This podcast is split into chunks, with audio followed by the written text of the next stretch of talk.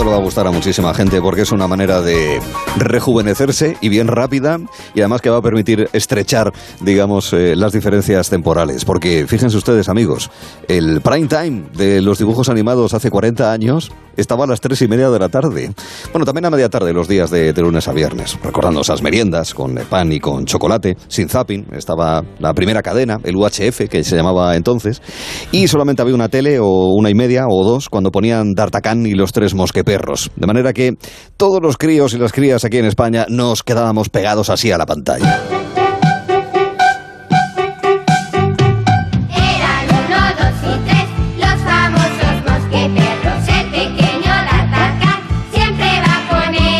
Nosotros cantábamos como locos esta sintonía mítica, cabecera de esta serie de la empresa española BRB.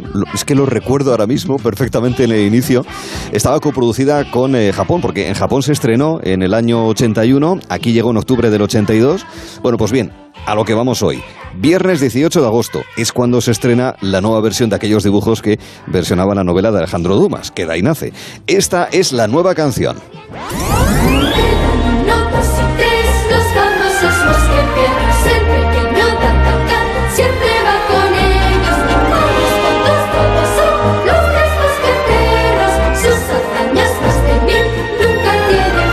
Esto lo cuento yo, David, porque tú no habías nacido cuando estrenaron D'Artagnan. Nos viene muy bien la película, ¿eh? Para la gente que ya tenemos una edad y para los que vienen eh, por delante de nosotros, David. ¿Sabes lo que pasa? Es que yo D'Artagnan, al igual que David el Nomo, que es mi serie favorita, eh, ahora se lo diré a su creador, tuve la oportunidad de verlas en los últimos 80 y primeros 90 gracias al fenómeno de las reposiciones. Así Claro. que vengo estudiadísimo, pregúntame lo que tú quieras. Ah, pues nada, pues vamos a por ello.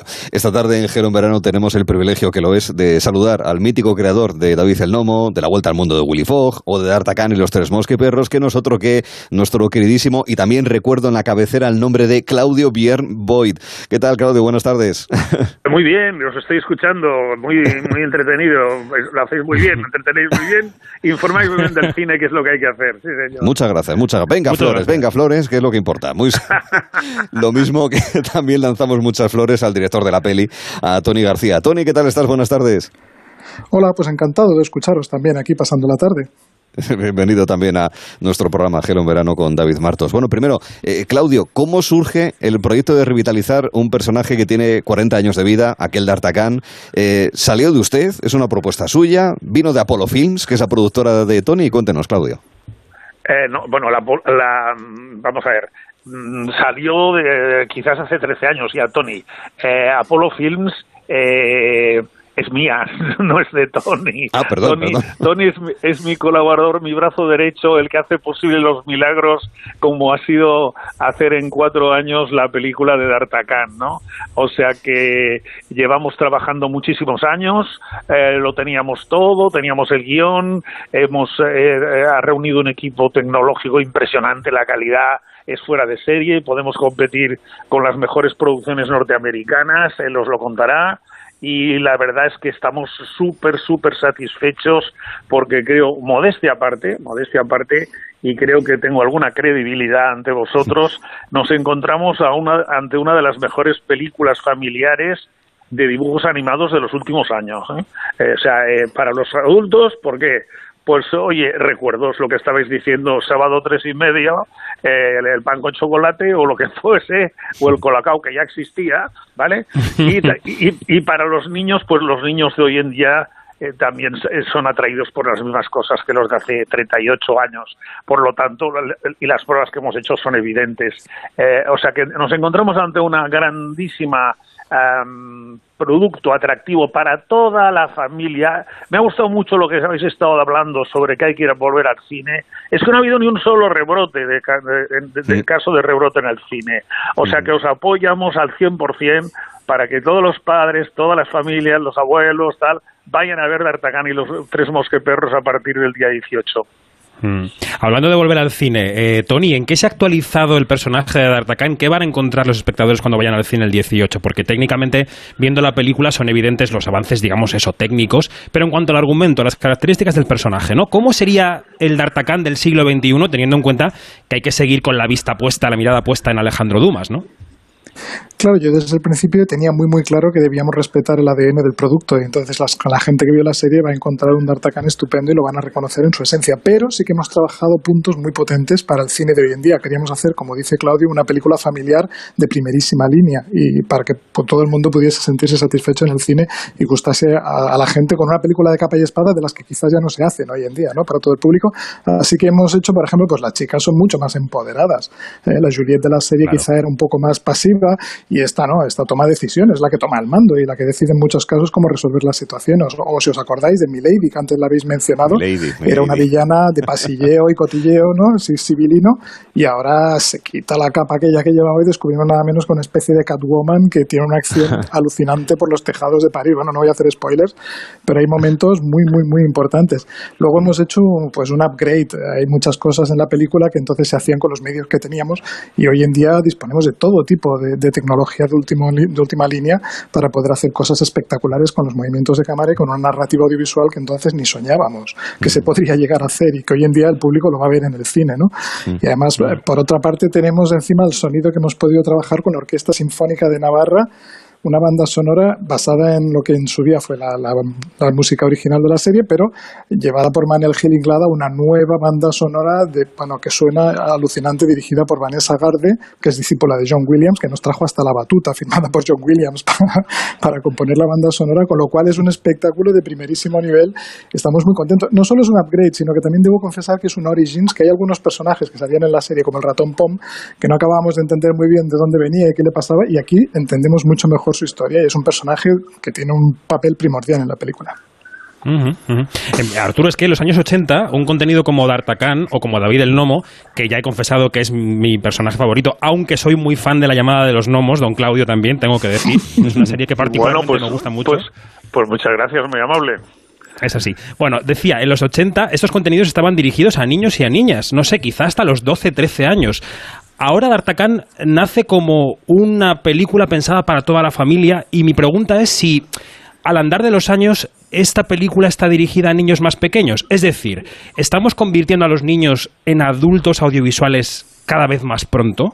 No sé si se entiende la pregunta. Sí, sí, sí, perfectamente. Es evidente que los niños desde edad temprana tienen acceso a todos lo que llamo artilugios eh, tecnológicos, llámese móvil, llámese eh, la mm, tableta, Tablet. llámese Mm. el eh, XRA, llámese el ordenador, pero vamos a ver, esta película está pensada, como ha dicho muy bien Tony, el ADN es para vosotros.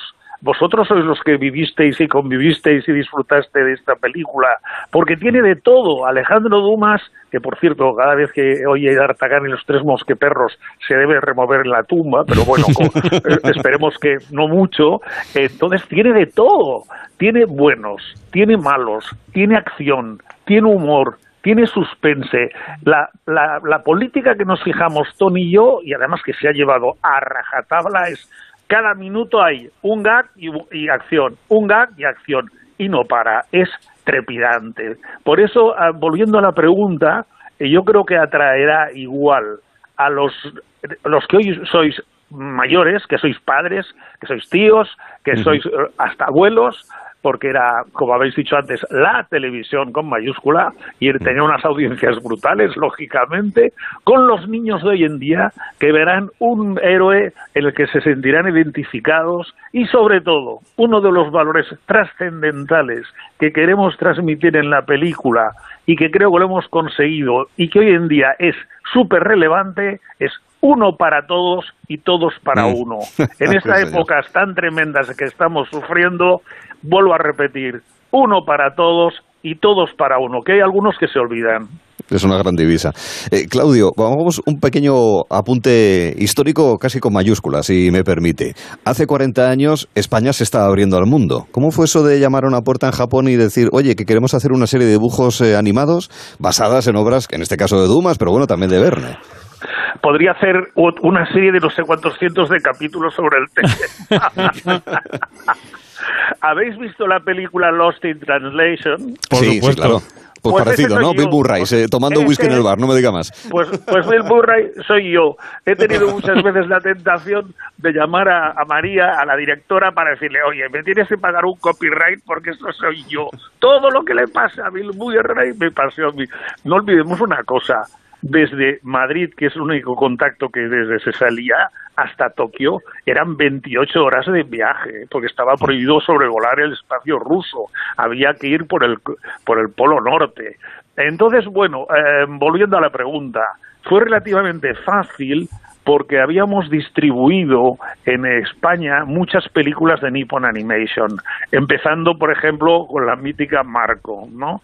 Entonces se estableció una relación de muy buena, digamos, eh, comercialmente y, a nivel personal con Motohashi, que era el dueño de Nippon Animation, y entonces tuvimos otras muchas series de ellos que fuimos trayendo, em, pues ahora que recuerde Banner y Flappy, eh, em, Jackie el oso de Tayak, Bueno, las aventuras de Tom. Sawyer, Que me, está activando las neuronas, que hacía siglos que no pensaba en eso. Qué bonito. Pues sí, sí, te acordarás de las músicas también seguramente, Claro, porque sí, sí. aquí cuidamos mucho la música. Los niños hoy en día además, entre el TikTok, el Spotify, los concursos que hay en las televisiones para niños, eh, eh, eh, lo que ha dicho Tony, lo que nos hemos gastado en la banda sonora de la película, dudo que en España en los últimos 25 años haya ninguna película que se haya gastado lo que nos hemos gastado nosotros en la banda sonora de mía. Podríamos haber cogido un sintetizador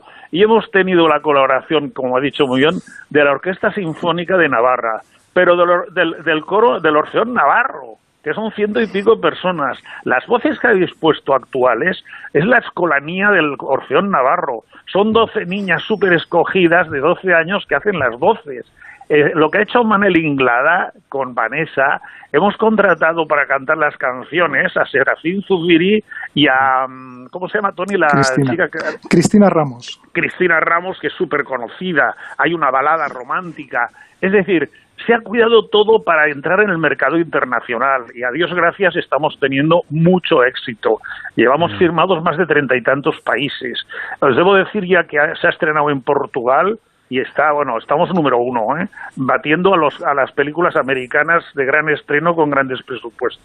Por eso digo que creo, creo, y perdonad la inmodestia, de que hemos conseguido enlazar el pasado, enlazar los recuerdos que tenéis vuestros con las necesidades de los niños. Claro. Tony, tenemos aquí al maestro y evidentemente es complicado eh, eh, eh, eclipsar tanto talento, pero te quiero preguntar como creador y como director, ¿en qué medida tú, eh, cómo ha sido tu colaboración con Claudio? En el sentido de que un director siempre quiere, pues bueno, pues tener su autoría, tener su dirección, su manera de hacer la película. Eh, ¿Has sentido que Claudio estaba ahí un poco como guardián de las esencias o, o no? ¿O ha habido una colaboración franca y sincera? Tony, cuidado con lo que dices, ¿eh?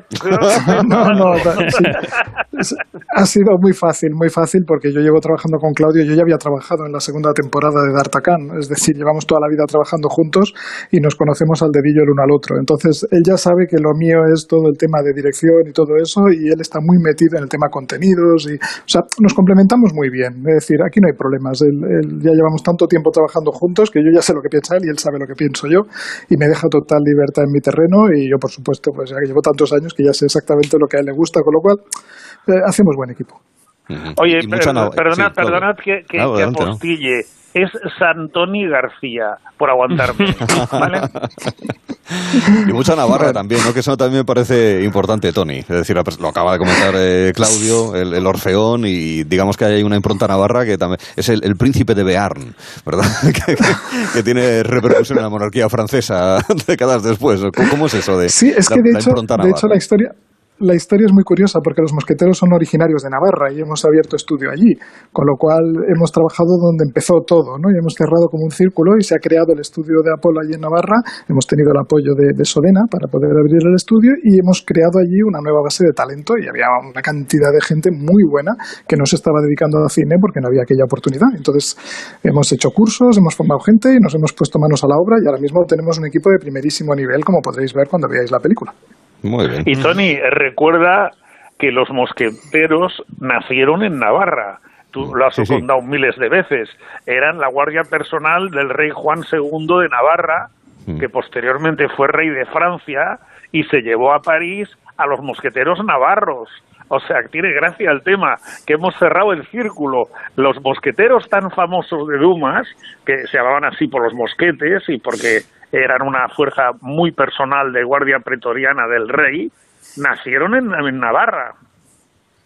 Sí, sí, pues es un apunte sí, histórico Totalmente. para tener en cuenta. No, y además es que Navarra está haciendo una apuesta eh, fiscal, económica muy fuerte por la atracción de talento, por hacer cine allí en la comunidad foral. Es verdad que el régimen foral permite algunas cosas que otras comunidades pues no a lo mejor no pueden acceder, pero bueno, es, es loable, ¿no? Que haya una generación de industria cultural, ¿no, Tony? En una comunidad como Navarra. Sí, ellos desde el primer momento entendieron que la animación es un sector estratégico muy importante para el crecimiento de la industria audiovisual porque generamos empleo joven, empleo de larga duración. Piensa que para hacer una película estamos 3, 4 años, empleas eh, grupos muy numerosos, eh, 450 personas están en los créditos de la película y entonces eh, todo lo que generas es un empleo, además todo tecnología digital de última generación, con lo cual estás formando gente eh, con un futuro muy importante delante de ellos. Con lo cual, eh, esto por ejemplo en Irlanda o en Canadá hay países, Francia, Gran Bretaña, es decir, hay países donde han apostado muy muy fuerte por la animación como el, el punto estratégico clave para la industria audiovisual, para el crecimiento de, de calidad de empleo joven. Y es lo que Navarra ha decidido hacer. Pues todo esto y mucho más fragua en D'Artagnan y los tres mosqueperros. Eh, impulsor, lo trajo hace ya 40 años, esta y otras series, eh, don Claudio Björn Boyd y el director de la película, Tony García, esta tarde con nosotros aquí en Gelo en verano. Con lo cual, uno para todos y todos para uno. Señores, un abrazo y muchas gracias. Eso es. Muchísimas gracias a vosotros. y hasta la próxima. Gracias a vosotros. Buenas tardes. Nos vemos en los Gracias, cines. Claudio. Nos vemos en los cines, que es lo que más nos importa. Claudio Björn Boyd y Tony García, director este último de D'Artagnan y los tres eh, mosqueperros, el 18 de agosto en todos los cines de España. David, David, ten- tenemos aquí un Sí. regalín, tenemos un David- tenemos aquí una cosa que yo creo que te va a Ay, gustar. qué bonita. Incluso te va a enternecer. Ay, ay. Ya empiezas a, a saber de por dónde vamos, ¿verdad, querido? Sí, es que los gnomos. Me voy a la cama ya entonces. Sí, ya puede. que ya, es mu- ya es muy tarde, además hay dos rombos en lo que viene después. Con lo cual, Bueno, habláis mucho de sexo en este programa, ¿eh? Que yo dejé a Jorge Sí. y a María muy, muy, muy tímidos y habláis mucho de sexo. Bueno, no veas, el primer día sí, pero luego ya se van soltando, con lo cual imagínate de aquí a unas cuantas semanas. Bueno, pues con David el Nomo despedimos a David Martos, eh, mirando la pantalla. Eh, eh, tengo ya la hora reservada del cachopo y ya he puesto la sidra a enfriar, con lo cual nada, nos vemos dentro de unos días, ¿te parece? Pero el amigo? cachopo es antes o después de Hello. Eh, tiene que ser después, tiene que ser después porque eso requiere una digestión, requiere... un- Podemos hacer un gelo mientras comemos el cachopo, ¿te parece? Un- yo haría un help, porque madre mía. tranquilo, tranquilo, yo te voy guiando. Vale, vale. Venga, David, cuídate. Adiós, en una un semana abrazo. en Chao. Gelo y seguimos. Mira que la luna se va, acuéstate ya, David.